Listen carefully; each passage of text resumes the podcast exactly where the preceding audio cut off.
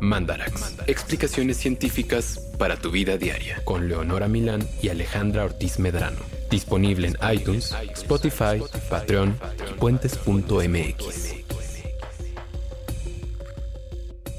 Hola. Hola, ¿cómo están?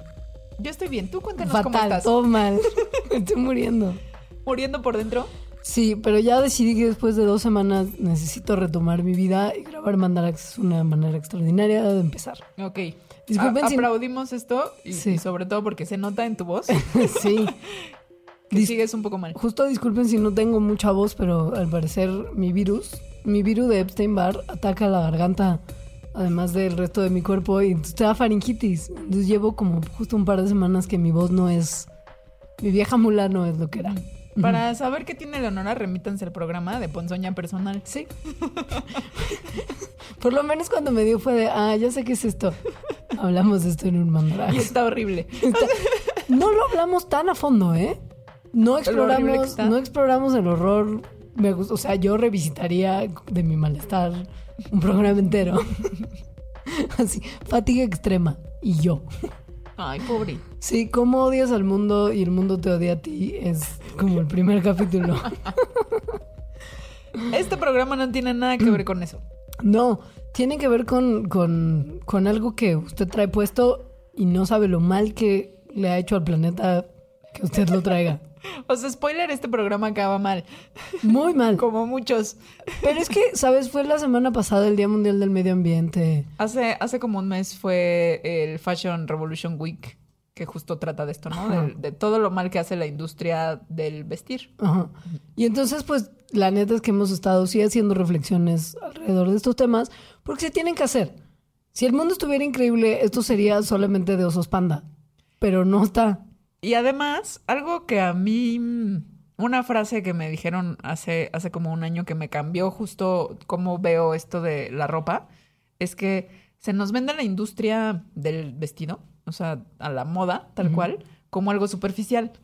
Que sí, o sea, entiendo por qué no, o sea, y tiene sus cosas que podríamos pensar superficiales, pero hay un riesgo súper grande en que pensemos que solo es superficial, que es no pensar en las consecuencias profundas que tiene esa misma industria. O sea, cuando decimos como, ¿qué es lo más contaminante? Las fábricas, este, el CO2, ta, ta, ta, ta, ta, ta, casi nadie va a decir que la moda. O sea, casi nadie va a decir que la moda ambiental y socialmente es un súper problema. Y una de las razones, yo creo que porque no estemos hablando de eso, es porque, eh, ¿no? Como que ideológicamente tenemos la idea metida de que la moda es superficial y no importa. Pues si ni siquiera nos damos cuenta de lo dañina que es la industria de producción de alimentos. Mucho Pero menos de eso se estamos habla para... más. Ahorita, lleva como, ¿qué? Como cinco años que se está hablando de esto. Como que nos estamos tardando mucho en darnos cuenta de las consecuencias reales que tiene nuestra vida diaria. Sí. Y eso, desafortunadamente, ha ayudado a que nuestro mundo llegue, haya llegado ya a un punto en el que, si no leyeron, por ejemplo, el informe de la ONU de las especies en extinción y no leyeron después el análisis que dice que ese informe de la ONU, que es catastrófico, es optimista y que en realidad vamos a valer, pero completamente que eso en 2030, una cosa así, entonces, ¿saben? Este, hay que ponernos Pero- a hacer pero estas bueno. reflexiones. Al final vas- es cuando se pone darks este programa. Sí, primero platicar un poquito de cómo llegamos hasta allá. Sí, exacto. Pues ¿No? en qué momento nos empezamos a vestir. Para empezar. Ajá. Y después, justo, eh, ¿por qué vestirnos es relevante en nuestra vida? ¿No? Y ya luego, ya como todo está mal. Ese es más o menos el esquema de, de Ese este es nuestro programa. MO en general. Intro todo bien, cosa chistosa porque todo está mal. Tú y yo somos como Daria y Jane en Mundo Enfermo y Triste. Hasta tú tienes, cuando te acordaste del pelito, sí tenías pelito de Jane. Yo lo quiero volver a cortar, pero ¿Ves? comencemos. Güey, si un día a una fiesta de disfraces vamos juntas, Uh, yo me consigo unos lentes y una Sí, hacerlo. Sí, güey, súper podemos. uf, súper. Ya, sí, ese era el último paréntesis. Va. bueno, la ropa es una cosa que nos ha acompañado desde hace un montón de tiempo, pero no sabemos exactamente desde cuándo, porque si bien tenemos restos humanos de hace muchos, muchos miles de años, la ropa no fosiliza, como nuestros huesitos. Entonces no se conserva y entonces no tenemos así evidencia, evidencia tan acá Pues no hay de evidencia cuándo fue el- primer exacto. calzoncito que nos Sí. pusimos. Pero hay algunas cosas que sugieren en qué momento pudo haber sido. Que son unos compañeritos que tenemos desde hace mucho, mucho tiempo, llamados piojos. Resulta que eh, hay diferentes especies de piojos. Hay una especie de piojos para la cabeza de los seres humanos, así tal cual. Y, hay- también, según yo, otra para nuestras parties. Ah, sí, sí, Sí. O sea, por eso, este nada más es para las cabezas. Sí. Y sí, hay O sea- otra para nuestras paris nobles, Parties. Ujú, sí. Y, y hay otra más. que es para la ropa. Güey, tenemos mucho, mucho amor con los piojos y ellos con nosotros. Y, y al parecer además somos como sus continentes. Como el pie pequeño cuando se separan los continentes, así para los piojos es nosotros cuando nos vestimos. Se generan especies nuevas que bajaron de nuestro cabello hasta nuestra ropa y se pues, hubo especiación y se, desarrollaron nuevas especies que, que son específicas de la ropa humana. Y eso, por genética de los piojos, se puede saber más o menos hace cuánto fue. Es decir, cuándo se separaron las especies de piojo de la cabeza humana de la de la ropa. Y fue hace 170 mil años. 170 mil. Esto quiere decir que hace 170 mil años ya había algo donde podían vivir los piojos que no fuera nuestro cuerpo desnudo. Ajá. Porque si no, pues no, no hubieran agarrado. Hace 170 mil años es mucho tiempo mm, relativo a la historia que tenemos como seres humanos, como Homo sapiens en el planeta. Es, es casi la totalidad que tiene la especie en el planeta. Ya había Homo sapiens para esa época. Sí. Ya caminábamos en África. Pero nada más ahí. Nada más ahí. O sea, de hecho, Homo sapiens, así tal cual como especie, es de hace como 200 mil. O sea, por eso me refiero a hace 170 mil. Estábamos nuevos. Es un... mon- Sí, o sea, es casi toda la historia de la humanidad. Humanidad como Homo sapiens, nada más. Em, entonces nos empezamos a vestir hace un montón. Sí, eh, el, esto Homo sapiens hace 170 mil años en África, pues no, no había mucho vello facial, porque, Ni corporal. pues no, ni corporal, porque pues en homínidos más arcaicos esto había servido para mantenernos calientitos en la noche y protegernos un poquito del sol, pero pues para esta época ya se había perdido un poquito el pelo y se cree que puede ser que empezamos a usar ropa para compensar por la pérdida de vello corporal. Sí, de hecho, según yo ya físicamente éramos iguales. O sea, no había básicamente nada de pelo. Éramos el mono desnudo. Pero bueno, em, si vemos ahorita a, a grupos, sociedades que viven de una forma que podríamos pensar relativamente similar a la que vivían estas personas hace 170 mil años, es decir, sociedades cazadoras recolectoras, pero actuales que viven en África, eh, no usan mucha ropa en realidad. O sea, el, el clima. El clima permite no usar mucha ropa. Pues sí.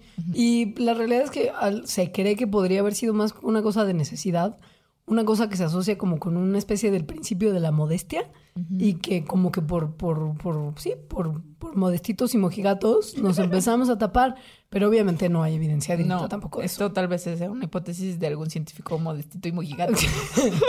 Ahora, lo que sí sabemos es que nuestra otra especie de homínidos Hermanos, hermanos y, y amigos y amantes, los neandertales, que a quien tal vez también matamos.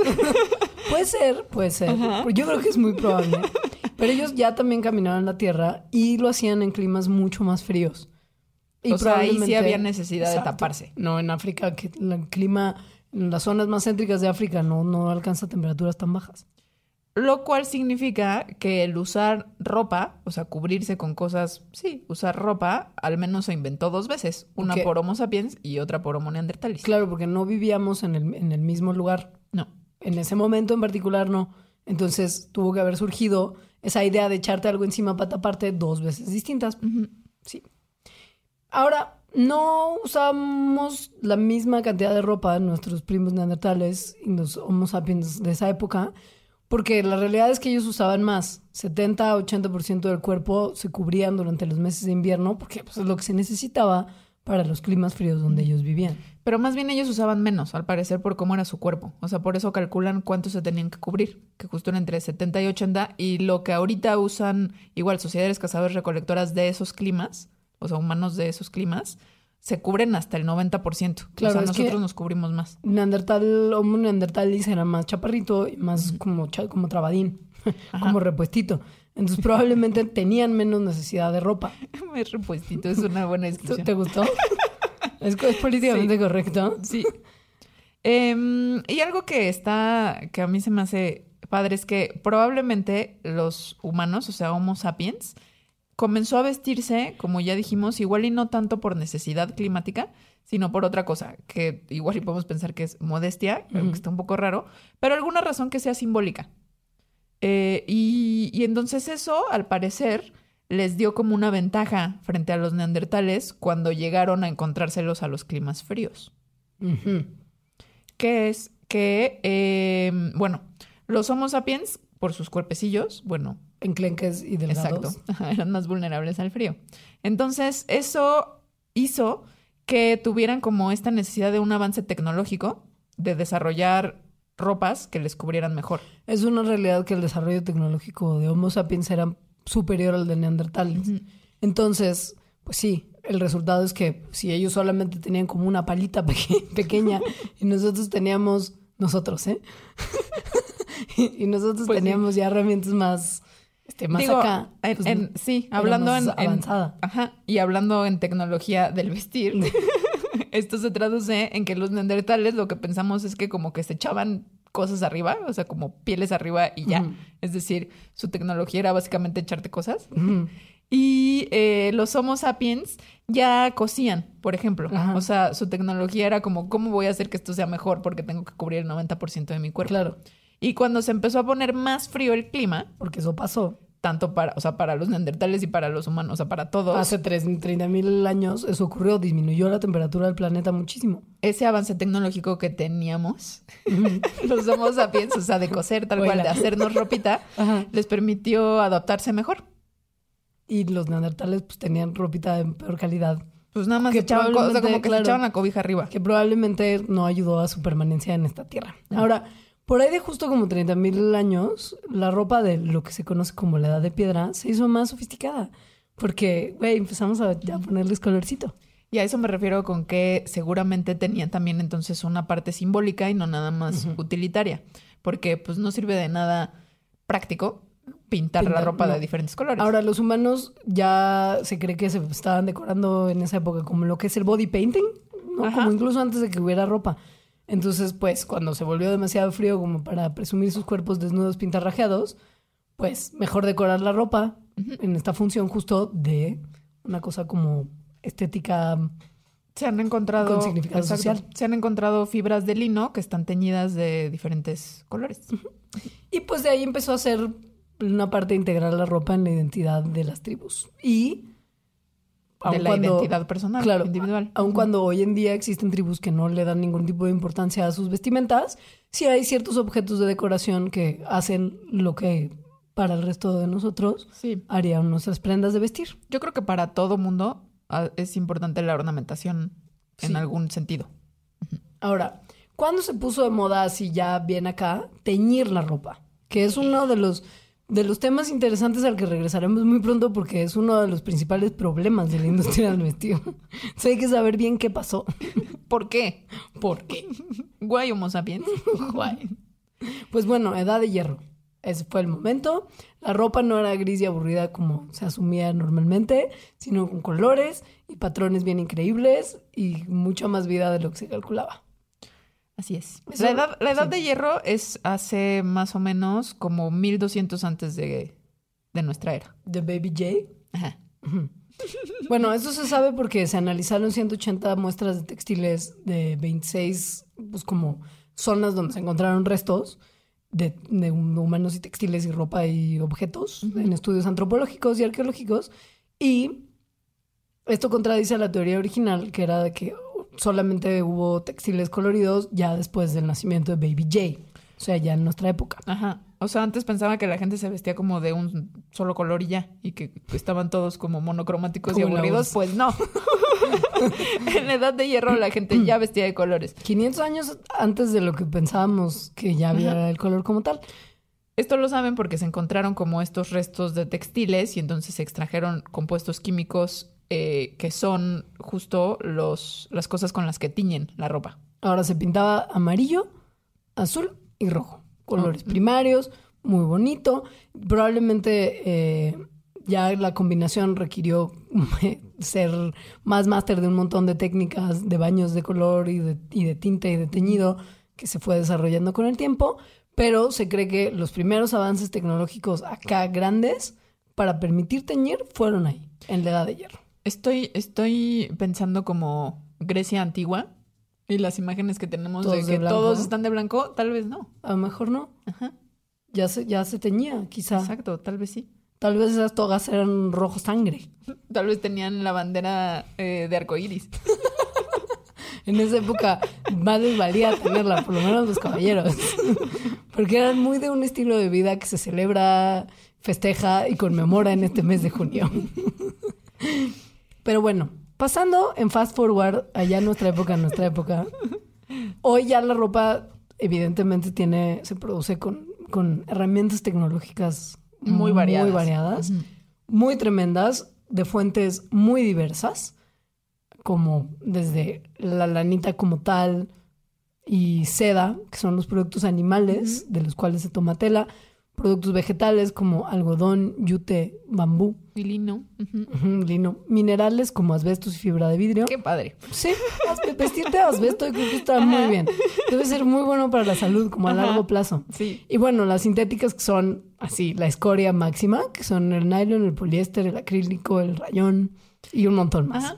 Y en general todos estos materiales lo que se hace es que se fabrica hilo con ellos y luego el, el hilo se teje y eso es lo que hace la tela. Y de la tela se hace ropa o otras cosas textiles como lonas, que, que el- para el sillón, la camita del gato. Sí, la sábana del, cober- del duvet. Ajá, sí. Y, Y, bueno, sí. después de que se hace la tela, entonces viene el proceso de teñido, que es cuando se le añaden tintes o pigmentos a las fibras o a los materiales con los cuales se hizo se hicieron los textiles. Esto puede ocurrir en cualquier punto de la manufactura de la tela. O sea, no tiene que ser que tiñas el material de origen, sino que puedes teñirlo hasta el final. Pero, por ejemplo, si vas a tener un suéter de lana chévere, así de esos que te duran toda la vida mientras no los laves con agua caliente, jamás lo hagan. La lana se encoge. Pero estos que son así suéteres muy, muy buenos, por ejemplo, frecuentemente se tiñen cuando son las fibritas sueltas y después ya los convierten en el tejido que lo abrigará a usted de la manera más aislante y ventilada posible. Ahora, típicamente los teñidos se hacían de extractos de plantas eh, o de animales, los de animales algunos bastante darks, como ahorita les contaremos.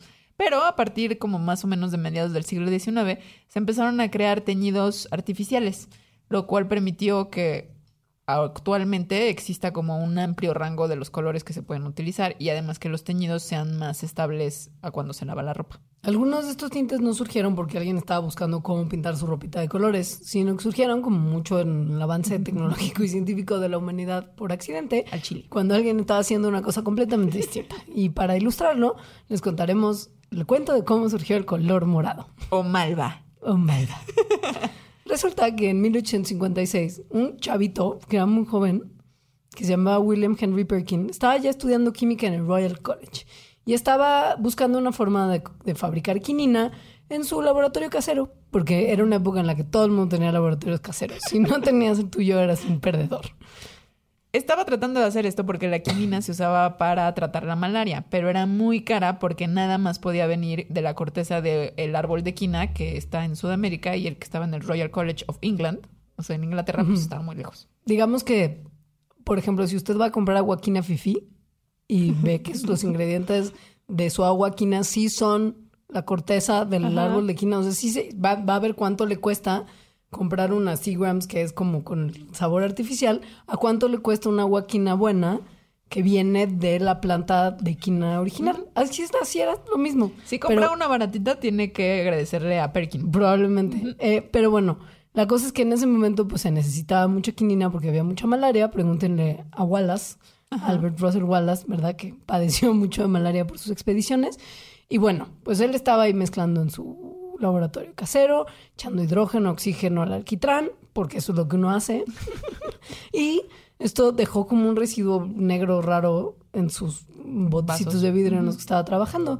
Y cuando lo echó agüita para ver cómo se disolvía, pues descubrió que, que había creado el primer color- colorante llamado de anilina.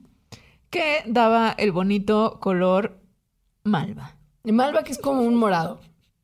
Claro, pero es que al principio, o sea, cuando descubrió que, que, que no había hecho quinina, sino que más bien color. había hecho morado, ajá, púrpura, em, pues en realidad fue algo muy bueno porque a esos 18 añitos se volvió rico. Pues sí. Entonces, en, ese, en esa época el color morado, bueno, en esa época y, y hacia atrás, el color morado solo para teñir cosas, solo podía ser producido a través de la extracción de la babita que tienen unos, unos caracoles marinos.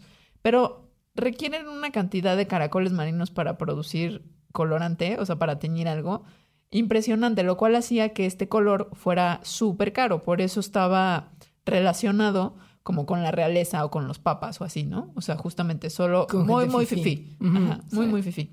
Entonces él de repente descubre que lo hace muy fácil en el laboratorio, lo hace popular, por lo tanto, y al principio le puso eh, púrpura tirien, que es como el color original que estaba hecho de estos caracolitos, se llamaba.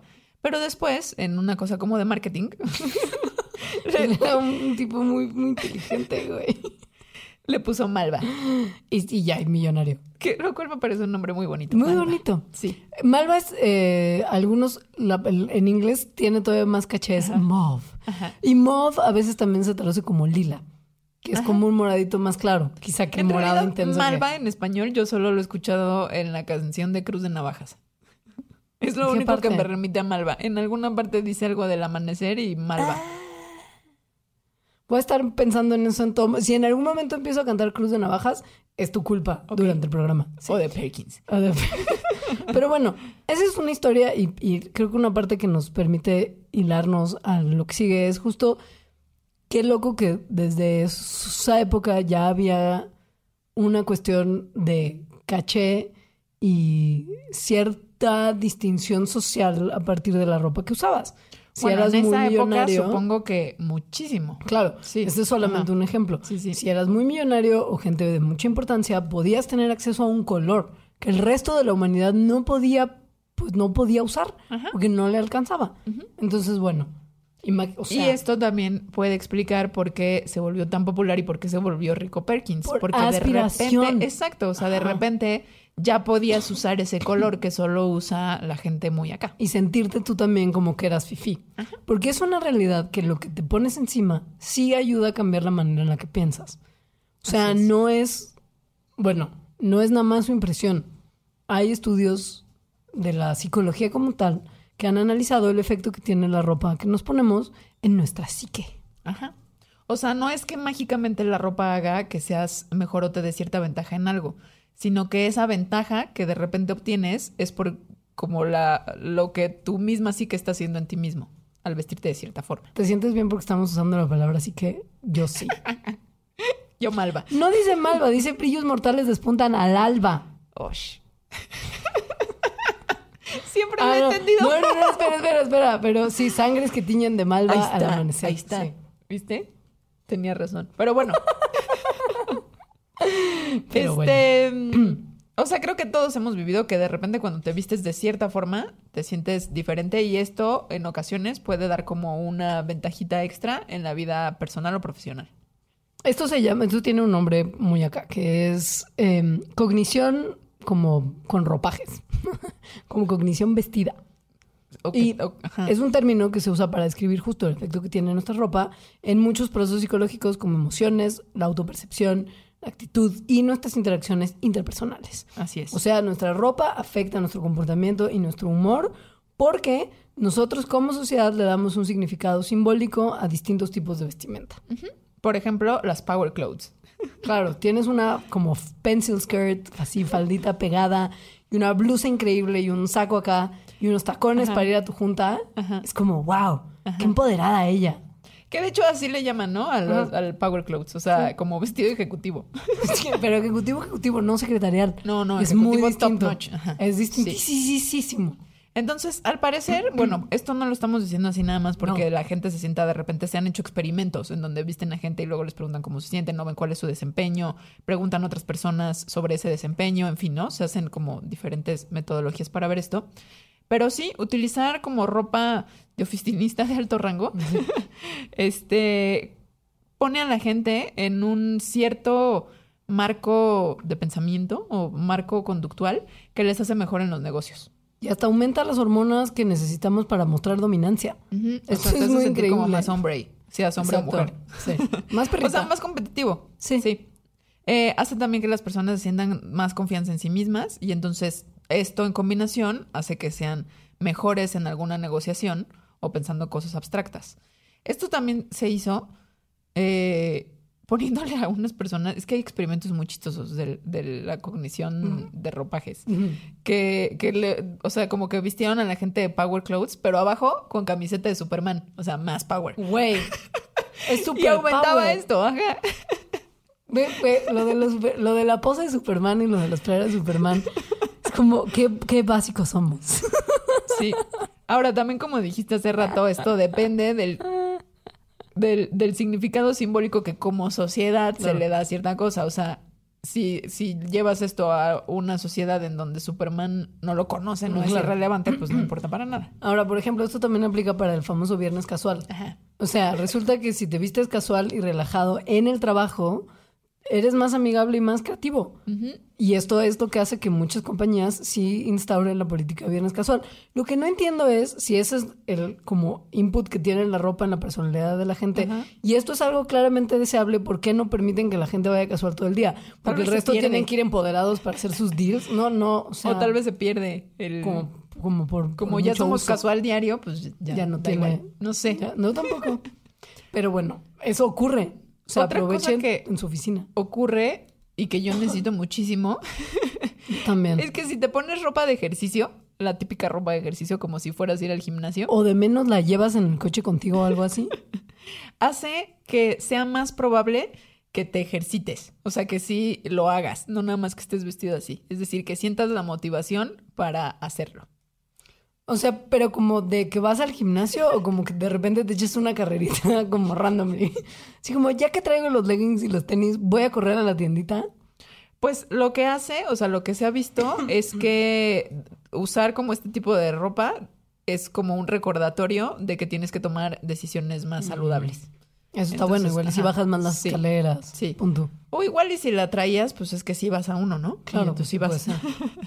Y te quita una excusa, que es la de, "Ay, es que me tengo que cambiar de ropa, güey, está de hueva. Uy, esa es una muy buena excusa. Yo por eso no voy a nadar. Todo el trámite de nadar y de cambiarme de ropa y de bañarme, lo odio tanto que no lo hago. Sí. Es real, pero no voy a ir por la vida tra- traje de baño porque eso me va a motivar a ir a nadar. O Perdón. hacer pipí.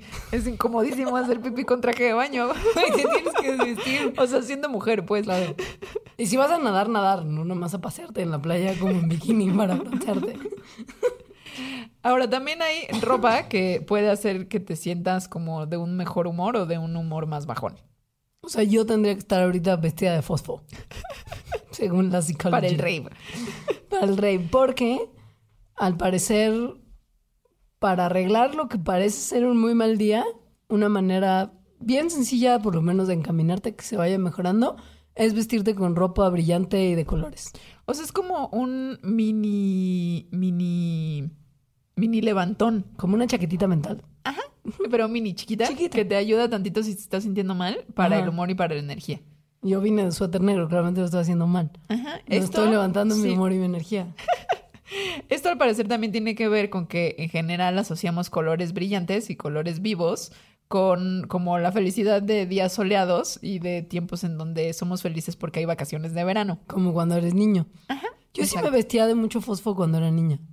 Yo me he visto de más, sí, o sea, de más colores brillantes en verano, porque efectivamente la ropa en general de primavera-verano es, es de colores más vivos. La ropa otoño-invierno es es como más oscuro. es más oscura. Ajá. Y asociamos estos colores más profundos y oscuros con una baja energía, con estar cansados y con un humor como más darks. Porque eso es generalmente como cuando sí cambia la temperatura, empieza a hacer frío, pues también a eso se baja nuestro humor. Es una realidad. También hay muchos estudios que así lo ven. Y bueno, si usted se preguntaba por qué se usan uniformes en escuelas, sobre todo en etapas tempranas de la educación o en trabajos que tienen alguna necesidad de formalidad, pues es porque Bueno, hay ciertas, ciertas, también por convención me imagino, sí. costumbres y, y- y cuestiones de una vestimenta de cierto tipo, que se podría llamar uniforme, que nos remiten a cierta forma de pensamiento. Por ejemplo, si ves a un científico o a un médico con una bata, es como, ay, qué profesional es, míralo. me voy a poner una y yo también voy a hacer así. Y sí, Y más o menos. O sea, lo que se ha visto es que nada más por el simple hecho de ponerte una bata de laboratorio cuando estás haciendo un experimento, o sea, pusieron como a gente a hacer experimentos, el llevar la bata hacía que prestaran más atención. Porque como sociedad le hemos dado como esa imagen de la gente con batas, que son como gente seria, que son profesionales, que prestan atención, que son científicos, que lo hacen todo bien, y por lo tanto, a la gente que del experimento que se le puso a hacer eso, hacían, cometían menos errores. Mm, claramente ellos no saben lo que nosotros sabemos de toda la mugre que lleva una bata de baño. Digo, de una bata Tal de, vez de- eran de nuevas. científicos. Porque no se lavan, jamás. Nunca. Entonces, si Yo lo sí lavaba supieran- mi batita. Yo no sé qué tanto lo lavaba. Bueno, ¿qué tanto o sea, no, diario, porque ¿Qué se tanto tendría, no sé? güey, se tendría que lavar diario en teoría. Tampoco lo usabas diario, lo usabas una hora al día. ¿Qué, es que, qué, qué sabes tú que era no, yo de esas personas que iban en el metro con la bata y a las islas con la bata? ¿Qué, qué, ¿Tú qué sabes ¿Y qué que era yo de con esa? esa bata? La neta no, la neta me hizo salir con bata, se me hacía tetérrimo y yo la, Sí, la no. neta la dejaba, pero la dejaba como arrumbada y probablemente la usaba toda la semana o todo el mes para todos mis laboratorios. Qué fácil. Ahora, creo que esto da mucho a pensar de justo qué significados simbólicos le damos a ciertas cosas. Ahorita lo pensé por los uniformes. Porque esto como de uniforme es más bien de una bata, ¿no? Y como científico, serio, atento, lo hace todo bien, ok. Te pone como en ese mood. Pero, mm, pero un uniforme, como un uniforme escolar, eh, sí hay una cosa, ¿no? Como de Como rigor. exacto, Y estructura. estricto, ajá, Sí. Poca creatividad, ta, ta, ta, obedecer, no sé. Tienes que Me- obedecer. Me, me acordé Tienes de que Pink Floyd. obedecer. Me acordé de- Me acuerdo de Gloria Trevi y sus mensajes subliminales. ¿Se acuerdan? Son de mucho terror. Venimos, tienes cinco minutos para platicar del costo ambiental de la moda rápida, O el fast fashion, como se le dice. que es básicamente cada que usted visita H&M. H&M, Zara, Bershka, Cualquier, cualquier tienda de Inditex. Este, pero es que ya hay un montón que ni siquiera son Inditex. Lefties, cu- cualquiera básicamente de Sí, un centro de mall. comercial. Sí, Sí. no creo Salvo que haya usted una... vaya a las tiendas muy fifís. que Ajá, quizá que no sé si hay distinto. centro comercial. En algunos más, más acá como Antara y así. Pues y sí. Arts Pedregal, güey, que es el Antara del sur. Que es el que se le cayó un cacho, Se ¿no? le cayó un cacho. Ajá, sí. Sí. Y su cine, su cine es fifí, pero es como de, güey, No, ni siquiera please sabe. dejen de ser tan aspiracionales. Ah, Sí. En Bueno, fin. Sí, sí tiene un minuto o como media hora tal vez mínima. para hablar del costo ambiental y yo aquí diría socioambiental del fast fashion, pues este es, este es el lugar, este es el momento. ¿Qué busca el fast fashion? Pues busca utilizar velocidad y costos bajos para estar sacando un montón de colecciones nuevas que están inspiradas o en lo que los diseñadores de adeveras, como de los acá Los que fifís. los fifís, Ajá. ponen en sus pasarelas o cómo se visten las celebridades del momento. Pero es eso, son muchas colecciones que cambian además poquito de una para otra, que son baratas y accesibles como para el público en general. Pero además cambian mucho más de lo que cambiaban antes. O sea, Cambian justo antes, tres, cuatro veces al año. yo creo que cuatro mínimo. Y antes, si te acuerdas, en los tiempos remotos cuando tú y yo éramos chicas, sí existía la temporada primavera, verano, Y otoño, invierno. O invierno. sea, había dos al año nada Y más. por eso las rebajas son en enero y en septiembre. Sí. ish. Ahora actualmente, o sea, si te das una vuelta por cualquiera de estas tiendas que acabamos de mencionar, las temporadas cambian como cada tres meses. Siempre dicen nueva colección. Sí, ya ni siquiera son temporadas. nuevas cosas. Como que sacan nuevas colecciones justo para ya no decir que es como cambio de temporada. Y esto es súper malo para el ambiente, porque la presión que se mete en los recursos y los sistemas de producción para reducir los costos y el tiempo que toma que un producto llegue a la mesa de diseño, al piso de la tienda, pues obviamente solamente se logra cortando un montón de esquinas y tomando un montón de atajos en términos ambientales. O sea, no haciendo las cosas de la mejor manera posible. Así es. Tiene- Eh, sí. Entonces es súper criticable la industria del fast fashion y pues sí tiene impacto ambiental en el cual está incluido la contaminación del agua, eh, muchos químicos que son tóxicos, eh, sobre todo que tienen que ver con el teñido de los textiles, el, el desperdicio que se hace, porque esto también crea un mercado particular, que es que te puedas comprar un montón de ropa que usas bien poquito, que tiras Sí. eh, o que se te... Se te rompe, ya Ajá, no se sirve. te rompe porque está chafa, lo cual es contaminación en sí. Claro.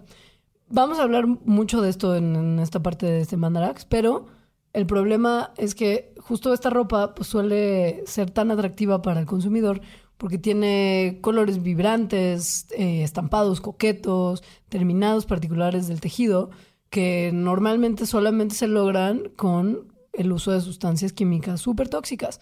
El teñido de los textiles es la segunda fuente de contaminación del agua limpia en el mundo después de la agricultura. Está muy Eso es impresionante muchísimo.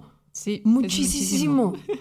Y además, muchos de los materiales con los cuales hacemos los textiles son per se contaminantes. Por ejemplo, todos los que son de tejidos plásticos, como el poliéster, vienen de combustibles fósiles. Vienen, son derivados es del petróleo. petróleo. Sí. Es plástico. Es plástico hecho tela, o sea, son hilos de plástico Literal. hechos tela. Y, y bueno, cada vez que se lava una de estas cosas, que el poliéster es súper versátil. O Súper sea, hay, hay diferentes tipos de poliéster, justo. O sea, hay poliéster de hecho que parece algodón, hay poliéster del que sí detectamos como camisa de los 70 de poliéster, ajá. Sí. Pero el fleece, que no sé cómo Sí. se... o No, fleece, pues ajá, sí. Sí, las chamarritas de fleece que son súper... A mí me encantan. Es pues, sí. son muy pachoncitas y calientitas. Bueno, todas esas cosas, cada vez que las lavamos, como son de plástico, entonces desprenden microfibras, o sea, no las vemos. Según yo, el fleece es la fuente más número Sí, el uno. de fleece la al parecer es la, de las peores.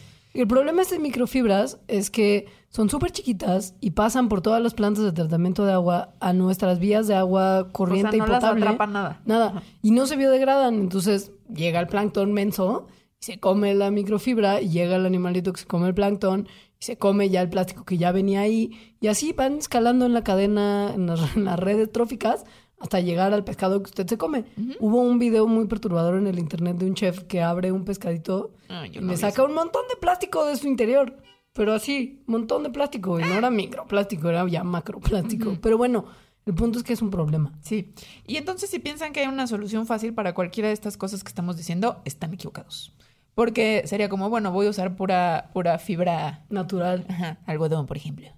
Y pues el algodón tiene un impacto súper devastador, especialmente por la agricultura eh, enfocada en cultivar algodón, ¿no? Se usan muchos químicos que son tóxicos para hacer esto y un montón de agua. Es un problema común a la, la agricultura industrializada. Simplemente aquí es como para que no crean que nada se salva, porque nada se salva. No. Y mucho del algodón que se usa alrededor del mundo es transgénico. Bueno, genéticamente modificado para ser resistente a algunas de sus plagas. Que esto, en teoría, estaría bien si limitara el uso de los pesticidas que normalmente se utilizan. Si Y sí, hiciéramos. y pon tú que o sea, sí. Sí. no- Pero- Pero, pues de repente también tiene otros riesgos ambientales de varios tipos, como la posible generación de superplagas que sea otro bichito que se haga resistente a ese mismo pesticida y que sea, o sí. O Bueno, a- y que ya no lo puedas matar Ya con no lo nada. puedas matar que de con hecho nada. No, no, es solo un riesgo teórico, es algo que oh, está ocurriendo en el mundo. Entonces esto ya existe. Y entonces necesitas el uso de más agroquímicos para tratar de combatir eso, Así es. generando más problemas porque los agroquímicos contaminan el agua. Todo contamina el agua.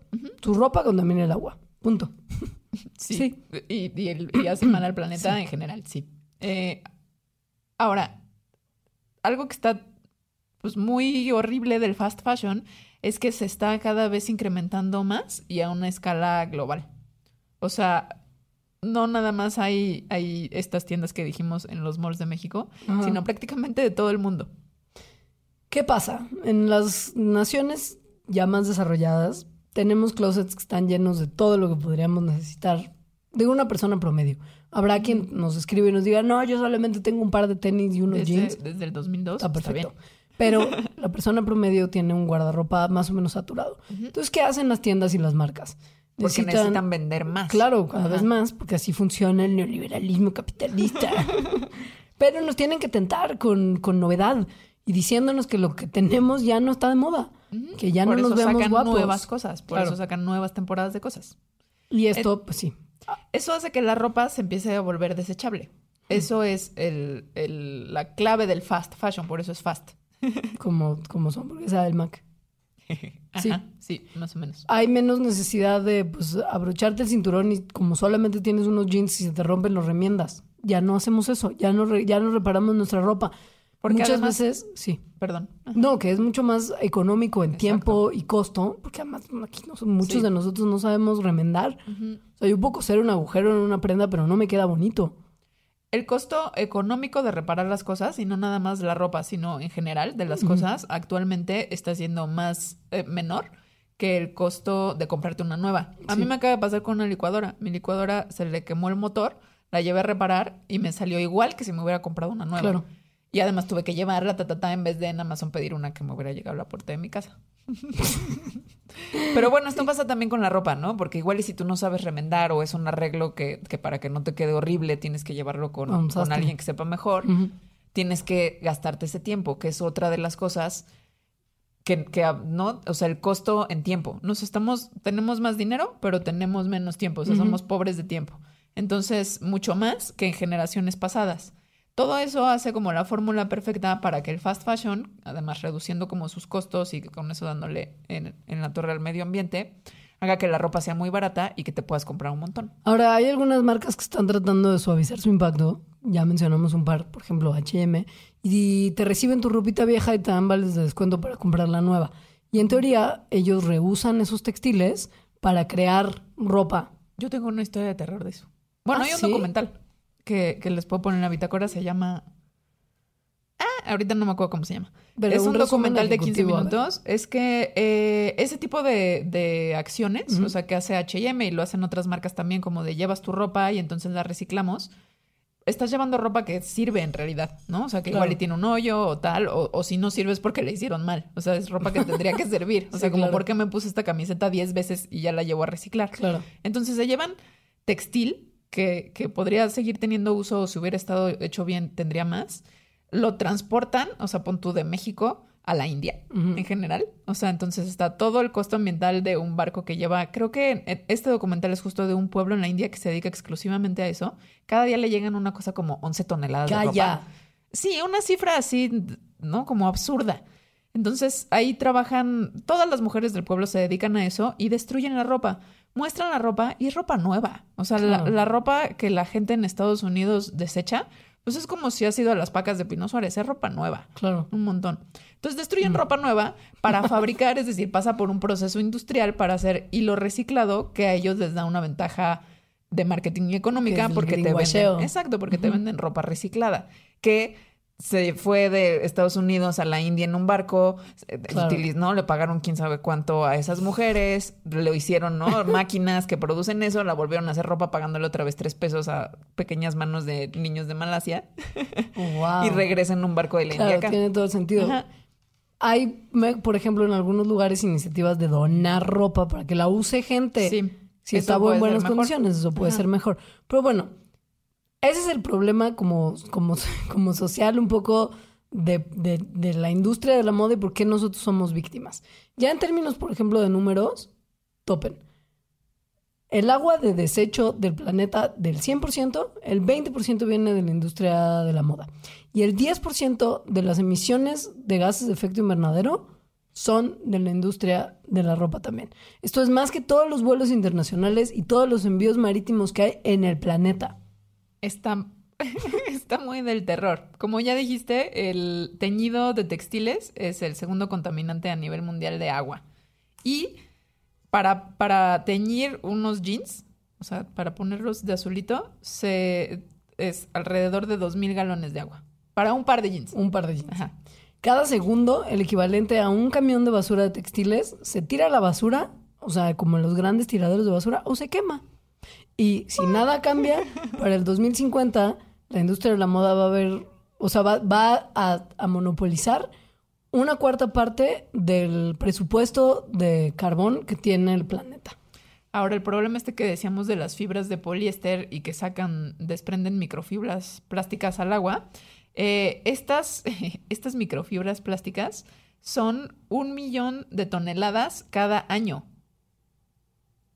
Eso es un- es que- pero además piensen que son No, fibras. medio millón de O toneladas. sea, piensen que son fibras microscópicas. ¿Cuántas necesitas para hacer medio millón de toneladas? Muchas. No, es un desastre. O sea, globalmente se compran cada año 80 billones, bueno, 80 millardos, si lo hacemos en numeración como Ajá. nosotros la usamos. 80 millardos de ropa de piezas de ropa se compran cada año. Y esto es 1.2 trillones de dólares que gana anualmente la industria de la moda. De la moda rápida. De la moda rápida, que además es una industria súper lucrativa porque los sueldos son de los peores del mundo y las condiciones de trabajo de las peores del mundo. O sea, fíjense en la etiqueta de lo que traen actualmente. Ahí muy probablemente haya hecho, haya sido hecho en China, en Bangladesh, en Malasia o en la India. Eso. O sea, sí. Ahora, del 85% de la ropa que, consume Estados Unidos, Ujú. casi 33 puntos, o sea, el 85% de la ropa que usan los gringos anualmente se va a la basura. Que esto- 85%, son 3.8 millardos de, de- de libras, o sea, como, ¿qué? ¿Dos millardos de kilos? Una cosa así, No, o sea, no, el doble, muchísimo. ¿no? Como ocho. Ah, Ajá. claro. Sí, Sí, sí, claro, y se la cuenta al revés. sí. No, güey, no, no, no. Así a la basura. Como basura sólida, que por sí la, la basura ya es un problema de la que hemos hablado un montón. O sea, Esos, son... o sea, esos como más o menos 8 millardos son por persona, o sea, por gringo, Sí. más o menos 36 kilos al año. De ropa que tiran a la basura. O que se quema. Ajá. Sí. Es la segunda industria más contaminante del mundo después de la industria petrolera. Solo por debajo de la industria petrolera. Solo por debajo de la industria petrolera, que es lo que en teoría todos tenemos que cambiar para salvar el planeta. Ajá. Así es. Por eso, lo que decía al principio, es un error pensar que la industria de la moda es superficial y todo lo que tiene que ver con ella lo es. Vamos a hablar en detalle de varios de los aspectos por lo que está tan mal la industria. Ya les dimos un overview como en cifras, que es aterrador, pero vamos a hablar un poco más. De cada una de de las cada cosas una, a las que hace exacto. mal. Por ejemplo, al agua. El agua es lo peor. O sea, las fábricas contaminan un montón de agua y la tiran directamente a los ríos y cuerpos de agua alrededor del mundo. Directo. Estos contaminantes o estas sustancias tóxicas son, por ejemplo, plomo, mercurio, arsénico. Que son malísimos, obviamente, para la vida acuática y Pero- las personas que viven alrededor de sus cuerpos de agua. Claro, y las personas que trabajan con esas cosas. Ah, obvio. Ga- Ganando dos pesos la hora. Ajá. Entonces, además, bueno, sí contamina todos estos ríos, pero luego, pues esos ríos llegan a algún lugar. Que es el mar como tal. Exacto, sí. Sí, y si le sumas que para producir, por ejemplo, algodón también metes fertilizantes, estos fertilizantes se van al agua, a cuerpos de agua, se evaporan también y contaminan a un montón de gente, no nada más a la que está alrededor del área donde esto se produce. Entonces, ¿qué se puede hacer? Pues bueno, tratar de comprar ropa que se haga en países que tienen regulaciones ambientales un poquito más estrictas, como Estados Unidos, Canadá, la Unión Europea. O sea, no China, no Bang- Bangladesh, Tailandia, India. Lo cual Nada restringe Inditex. muchísimo las opciones de ropa que te puedes comprar. No Inditex. Porque un montón de marcas de Estados Unidos, de Canadá Bueno. y de la Unión Europea, donde fabrican las cosas son en China, en Obvio. Bangladesh. Ajá. O bueno, también escoger fibras naturales y orgánicas que no usaron químicos para ser producidos. Algunas de las marcas de estas malévolas tienen cierta ropa que se hace, por ejemplo, con algodón orgánico. Aunque también hay que pensar en el agua. Eso. O sea, a lo mejor es no comprar ropa. Al final vamos a llegar a esa conclusión, Sí. pero bueno. Algunos tenemos que poner. Eh, eso es respecto a la contaminación del agua, pero el consumo de agua es algo en lo que también hay que Es pensar. horrible. Sí, güey. O sea, sí. Eh, como ya dijimos, por par de jeans son 2.000 galones de agua lo que se puede utilizar. Eh, más o menos, se, por tonelada de tela que se tiñe, se pueden usar 200 toneladas de agua. Son cifras que ya ni siquiera No, entiendo no bien. me hace sentido. ¿Cómo Ajá, mides sí. el agua en toneladas? O sea, que, güey, ¿dónde la me...? No lo sé. 20 mil litros de agua igual y si piensas en 20 mil botellas de Bonafont para producir un kilo de algodón.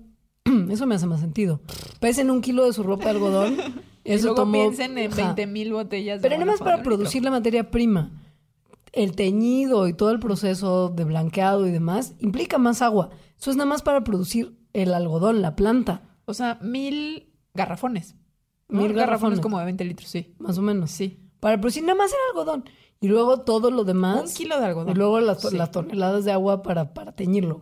Sí. Entonces, bueno. Y además el algodón no se planta en lugares donde haya muchísima agua. Sorry tú decirles, pero normalmente se planta en lugares donde el agua ya es escasa. Así se desertificó todo el agua alrededor del mar Aral. Así es, que hay es un, tanta que producción de está que- entre Kazajstán y Uzbekistán. Piensen ustedes que 750 millones de personas en el mundo no tienen acceso a agua potable. Y sus jeans toman 2.000 galones de agua Ajá. para producirse. Así Para es. teñirse.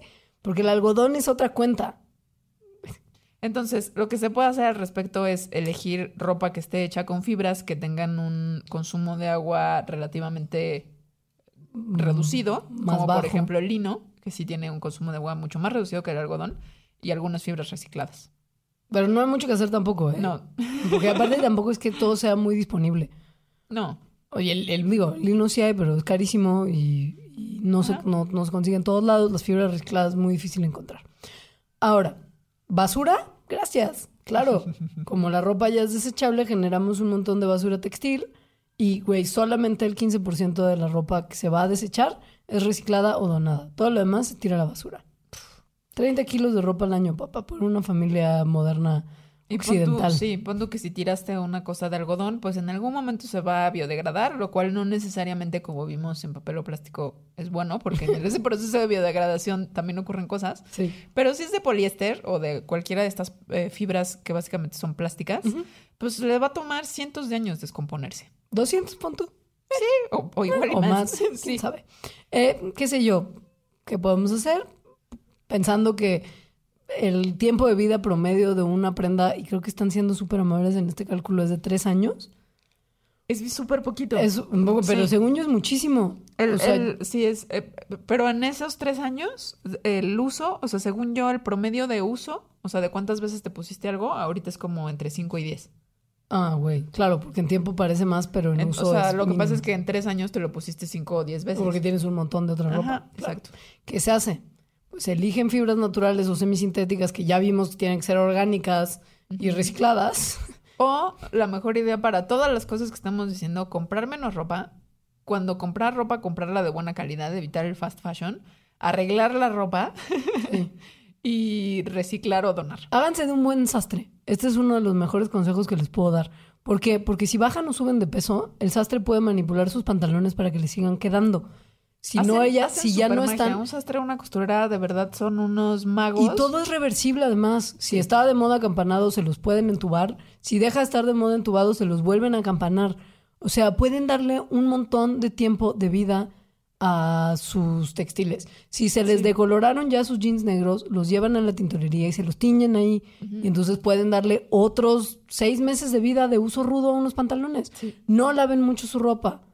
No es necesario. La ropa, los jeans sobre todo, pueden no lavarse jamás, güey. Sobre todo son negros. Y al parecer lo que estamos viendo sobre el poliéster no lo laven nunca tampoco. Jamás. Pero ese sí huele gacho, pero si lo meten al congelador. Lo que ya mucha gente hizo tu tip y dicen que sí sirve. Sí sirve. Es que el tip, no lo dijimos aquí, pero el tip es meter las prendas que huelen feo al congelador. Pon tú toda la noche. Entonces, como lo que hace que huela feo son las bacterias, en el congelador después de muchas horas se mueren. Si hierves tu ropa, seguramente también se moriría. Sí, sí pero yo no herviría mi ropa. Tal No, vez bueno. puede- ajá. Sí. El congelador está súper fácil. Lo metes en bien. una bolsa y lo metes al congelador y al día siguiente ya. O sea, ya no huele feo. Pues si está la mancha, está la mancha. Ah, sí, eso lo tienes que lavar. Por ejemplo, pues si la hierves, igual y Bueno, también si sale está la mancha, puedes lavar la mancha y ya. Claro. También. O sea, de repente Y es luego como te cae una manchita y tienes que lavarlo todo y meter una lavadora completa. En realidad, muchas manchas podrías lavar la mancha y ya. Puede ser. Sí. Bueno. Entonces, eh, Químicos. químicos. Toxics. Sí. El horror. Cáncer mil. Eh, A ver, eh, se usan químicos, muchos de los cuales muy, muy malos, durante la producción de las fibras, o sea, durante de las, sí, cuando se están haciendo como estos hilos para hacerlas, durante el teñido, durante el decolorado que también se hace, eh, pues de la mayoría de nuestras prendas. Sobre todo las prendas de algodón, por ejemplo. Que en esas se hace durante la producción, o más bien durante el cultivo del algodón. Ujú. Lo cual hay un documental en Netflix que se llama The True Cost, donde se ve eh, las consecuencias a la salud de las personas que se dedican al cultivo de esta planta. Como cáncer. Cáncer. Sí. Cáncer por todos lados. ¿Qué se puede hacer? Bueno, y además después se va al, o sea, no nada más la gente que está trabajando en ese momento, se va al suelo, se va al Claro. agua, finalmente llega Ah, cáncer a- para todos. Exacto. Sí. ¿Qué se puede hacer? Fibras orgánicas, marcas sustentables, siempre lavar la ropita antes de usarla por primera vez. Para quitarle un poco Ah, de la sustancia es- química. Claro, ese es un detalle que se nos escapaba, que es que todas las cosas malas de sustancias y tóxicos que estamos hablando, si los están usando para hacer la ropa y se van al agua cuando la hacen y tal, obviamente están en la ropa. Obvio. Se queda ahí. Ajá. Sobre todo sus prendas íntimas. Lávenlas, lo más cercano a su interior que, que pueden estar. O, o eso, sí, no. Bueno, Eh, emisiones de gases de fe- efecto invernadero. Sí. ok. Montón de, de las emisiones, entre el 10 y 20% anual, ¿sí? ¿Cómo no? ¿Por qué? Porque en la producción, manufactura y transporte de los miles de trapitos que se venden cada año es un problema. Las fibras sintéticas están hechas de combustibles fósiles. Tal cual. Muchas de las fábricas donde se produce nuestra ropa utilizan China, carbón, claro. Ajá. utilizan carbón como fuente de energía. México está a punto de sumarse a la producción de electricidad por carbón, una vez más, dando un paso para adelante hacia el futuro. Entonces, bueno, todo eso, Hacia 1980. el futuro.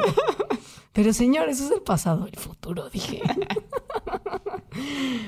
Entonces, bueno, todo lo que tiene que ver con la producción de ropa y cómo llega hasta nosotros usa un montón de combustibles fósiles O sea, y emisiones. cada kilo de tela que se produce, se generan 23 kilos de gases de efecto invernadero. 70 millones de barriles de petróleo se usan al año para producir poliéster. Y 400% más de emisiones de carbono se producen al usar una prenda 5 veces en vez de 50 veces. Me quiero volver chango. O sea, ¿qué prenda has usado 50 veces? Tengo algunas que sí.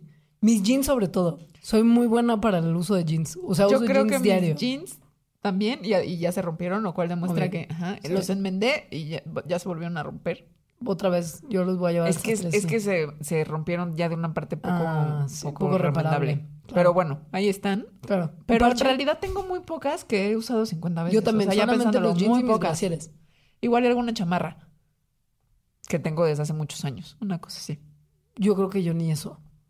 Pero, pero sí. No, y los tenis. sí.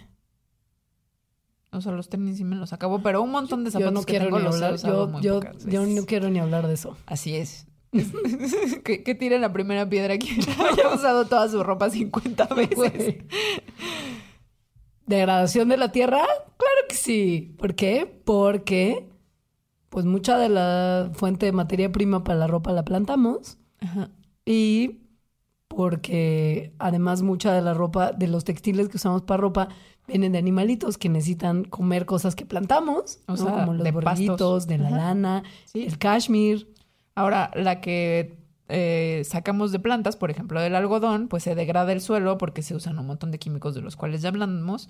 Y también la deforestación, porque hay algunas fibras como el rayón que están, que, que son hechas a partir de fibras de árboles. Entonces, eso hace pues que cortemos más de esos árboles. Yo no sabía esto, pero el rayón, la viscosa y el modal vienen de árboles. Sí. Yo Y pensé hay- que eran hay- plásticos. Hay, pero- hay cifras muy impresionantes, como por ejemplo que el, el cashmere, que viene de, del, de unas pues, del pelito de unas cabritas que viven en Mongolia, de unas cabritas en particular, y entonces el cashmere, y todo el mundo es como, oh, tengo un suéter de cashmere. Bueno, eh, el, el cashmere ha provocado que el 90% de la superficie de Mongolia, que es un país muy grande, esté ahorita en riesgo de desertificación. Gracias- 90%. Sí, Es un país gigante. es un país gigante, el Gigante. 90% del país, gracias a que se crían más y más y más de estas cabritas de cashmere. Y estas cabritas de cashmere además son reutilizables. O sea, no estamos hablando de que son como los caracoles esos de mar Que usaban matas. para... Ajá. No, lo que pasa es que se quiere más y más Sí. cashmere. Ese es el problema. Y- 90%, o sea, prácticamente todo Mongolia. Y eso que es una tela cara. Imagínate el consumo de algodón. 93% de la tierra, o sea, del suelo del planeta, Ajá. Ahorita está de- degradado. está degradado, pero por, justo, sobre comida de lo- del ganado, deforestación 30% y agricultura 28%. Esos porcentajes no son exclusivamente de la industria del, del textil, pero, Pero contribuyen. muchísimo. Ajá, sí. Y esto pues un problema, porque si no hay suelo para producir alimentos, luego no vamos a tener que comer, porque usted quiere un suéter bonito. ¿Eh? Gracias.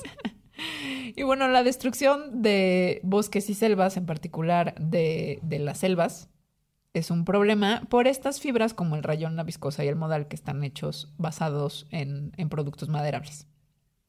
Entonces, al año se talan más o menos 70 millones de árboles nada más para hacer ropa. 70 millones. El 30% de su ropita de rayón y de viscosa viene de bosques en peligro y bosques como milenarios, que son los que uno tendría que estar buscando mantener. O sea, bosques, cuando hablamos de bosques milenarios, son como estos árboles en los que en las fotos se ven como 20 hippies abrazando un árbol. Sí. O sea, todos agarrados Eso. de las manos. O sea, Sí. no 20 porque están hechos bolas, sino porque solo entre 20 pueden, Ajá. pueden eh, a- alcanzar su diámetro. Esos son bosques milenarios, tal cual. Porque tienen miles de años. Suéter de rayón, que además ni siquiera son bonitas esas telas. Bueno, la viscosa un poquito. A mí sí me gusta el rayón. Somos de escoria. Güey, me siento, me siento una horrible persona. Ya sé. Mira, la ropa de ejercicio es un problema. Porque, Porque toda está hecha de plástico. Sí, Sí. mil. 100% petróleo. Sus pantaloncitos de yoga, petróleo.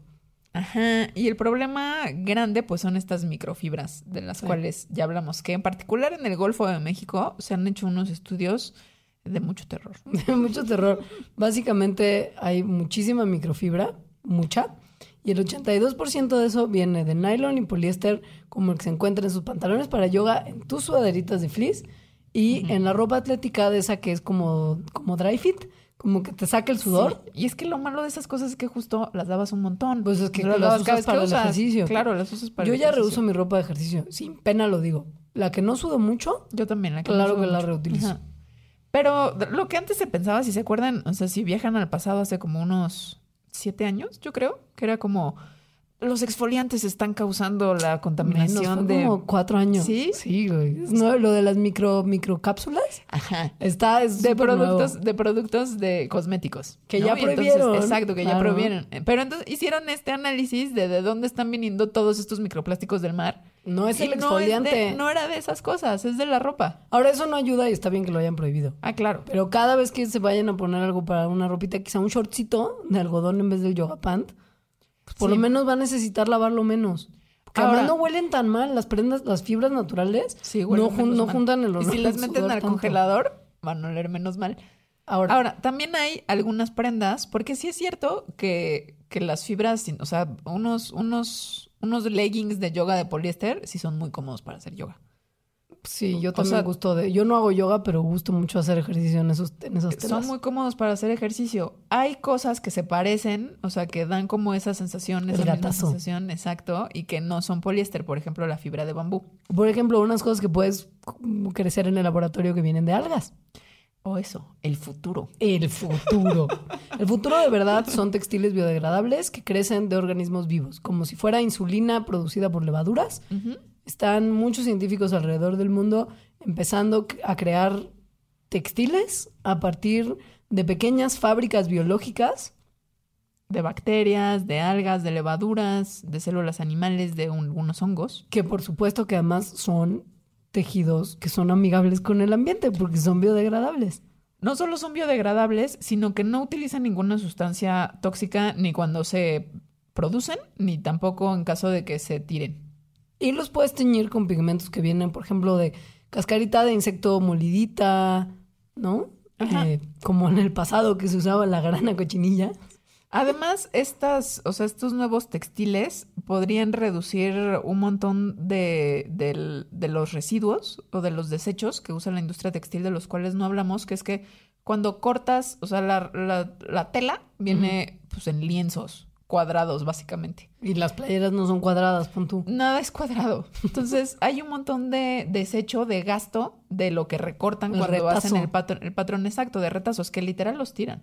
Sí, Eh, porque no sirve. y eso es un montón, o sea, porque imagínense toda la ropa que se hace al año en el mundo, todos los retazos de esa ropa son toneladas de retazos. Si se hicieran estas cosas con, con hongos, con algas, etcétera, como los pones a crecer, los podrían poner a crecer ya en la forma del patrón. En un molde, claro. Entonces, no hay retazo, no hay gasto. O sea, bueno, no, más bien no hay desecho. Y, y, y también se pueden usar bacterias que son naturalmente pigmentadas para teñir estos textiles naturales y bioingenieriados. Ya se ha hecho ropita de tamaño bebé, ropita muy pequeña. Unos mocasines de bacteria. Así es. Eh, con un cultivo de bacteria, de algunos honguitos y de desechos compostables. O sea, básicamente la basura orgánica de su hogar. Me encanta que se use la biotecnología para producir ropa. Está evidentemente todo esto en proceso de desarrollo. Todavía no hay marcas que realmente lo estén implementando, pero ya hay un par de empresas, por ejemplo, en el Reino Unido, que están empezando a, a pensar que se puede tener una escala de producción relevante a partir, por ejemplo, del uso de bacterias. Lo único que necesitan son tanques de fermentación y azúcar. O sea, comida de bacterias. Están, sí. están dándole de comer a las bacterias. Es todo lo que se necesita.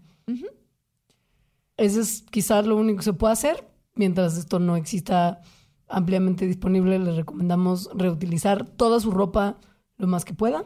Comprar menos ropa y la que se vaya a comprar piensen cuántas veces la van a usar. Eso sí es algo que yo ya hago desde hace un rato. O sea, como qué tanto te lo vas a poner. O sea, como pensar, no, aunque me lo vayan a regalar. O sea, cuando me dicen como, ay, ¿quieres esto? Es como, no, ¿cuántas veces me lo voy a poner? Ahora bien, es muy bonito ir a comprar ropa de segunda mano, porque hay cosas muy bonitas. Y si usted las viste bien, siempre están de moda. La ropa vintage siempre se ve bien si usted la. La ropa de paca. Muy bien. Muy bien. Todo eso es ropa de segunda mano que le está dando una vida nueva a una prenda que de otra forma sería la basura. no está, o sea, como que ya te saliste del circulito del fast fashion. Exacto. No estás comprando en la tienda. Si usted puede también aprender a usar una máquina de coser, puede... Yo ya, empecé a aprender. Puede usted refinar sus prendas, hacerlas más cortas, más largas, más chicas, más grandes, ponerle cositas, quitarles cositas y darles una segunda vida. El punto es que no se tire la ropa a la basura. Esta que traigo puesta actualmente fue hecha. Está muy bonita la tela, además. Sí, eso ahora me siento mal por eso, porque entonces me compro telas, pero ya vi que comprar tela también no es lo mismo. sí te, o sea, te saltas muchos pasos, pero bueno, todos los del algodón y el teñido y todo eso ahí está. Por lo menos la maquila de Bangladesh. Esa sí me la salto. Sí. Yo no he comprado ropa hasta, además compré cuando me tuve que ir al pueblo, porque no tenía ropa para ese, para ese momento. Pero hace mucho no compro ropa y eso me hace muy feliz. No tengo ningún empacho en usar ropa con agujeros. Mis playeras tienen hoyos porque es algodón de mala calidad y las uso felizmente y parece que estoy viviendo en The Matrix. Sí, ¿sabes qué? Derelict. Me, Me vale. Era muy de avanzada Derelict. Era súper avanzada. en fin, bueno, sean sensatos. Es lo único que pedimos. Pues sí, piensen en las consecuencias que tiene la ropa que usan como lo que se comen. Siempre les pedimos ese tipo de cosas. Muy bien. Pues muchas gracias por escuchar. Nos pueden dar sugerencias, comentarios, lo que quieran a nuestras redes sociales, que el Twitter de Mandarax es arroba mandarax. El Insta es las mandarax y la Face. La Face es Mandarax lo explica todo. Eso. Y nuestros tweets personales son arroba leos. Y arroba alita-emo. Nosotras sí tuiteamos. Alita también le mete al Instagram, yo menos. Pero sí somos gente que usa Twitter. Entonces es muy fácil localizarnos por ahí. Si tienen alguna sugerencia o algo, ahí la recibimos con mucho gusto. Y háganse Patreons de Puentes. Es muy bonito para nosotros pensar que este es un medio que se podría sostener a raíz de sus contribuciones. Y de hecho, ahí también pueden cotorrear con nosotras. Como en días como hoy, que yo me arrastro de la cama a la cabina de Puentes para grabar un programa y después a tomar seis horas de siesta, que es lo que haré a continuación. Muy bien, pues sean felices. Los queremos. Adiós. Mandarax. Explicaciones científicas para tu vida diaria. Con Leonora Milán y Alejandra Ortiz Medrano. Disponible en iTunes, Spotify, Patreon y puentes.mx.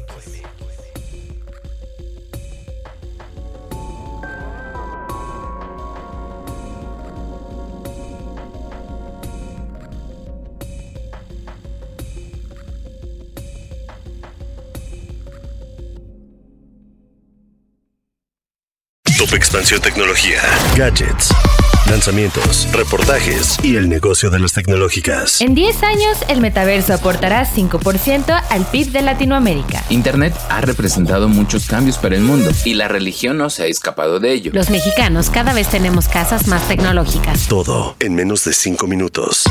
Top Expansión Tecnología. Xbox tiene una nueva multa. Adam Mosseri, director de Instagram. Top Expansión Tecnología. De lunes a viernes, a partir de las 6 de la mañana.